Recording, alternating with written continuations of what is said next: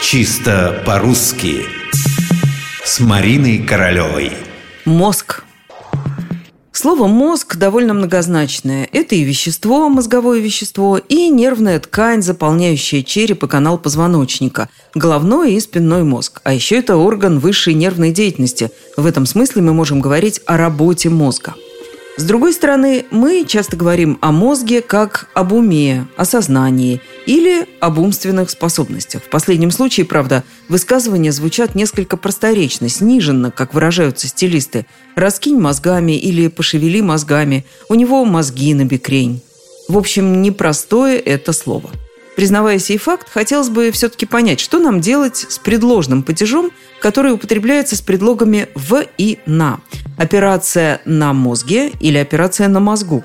Изменение в мозге или изменение в мозгу. Мысль, наконец, промелькнула в мозге или в мозгу.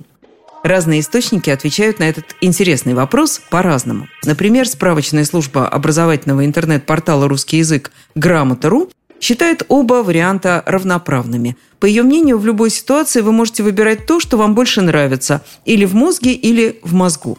Толковый словарь под редакцией Шведовой предлагает нам только один вариант предложенного падежа – в мозгу. Не знаю, как вам, а мне ближе рекомендации орфоэпического словаря под редакцией Аванесова. Там действует четкое разделение по смыслу – если речь идет о мозге как органе или веществе, используется форма «в мозге». Врачи заметили изменения в мозге.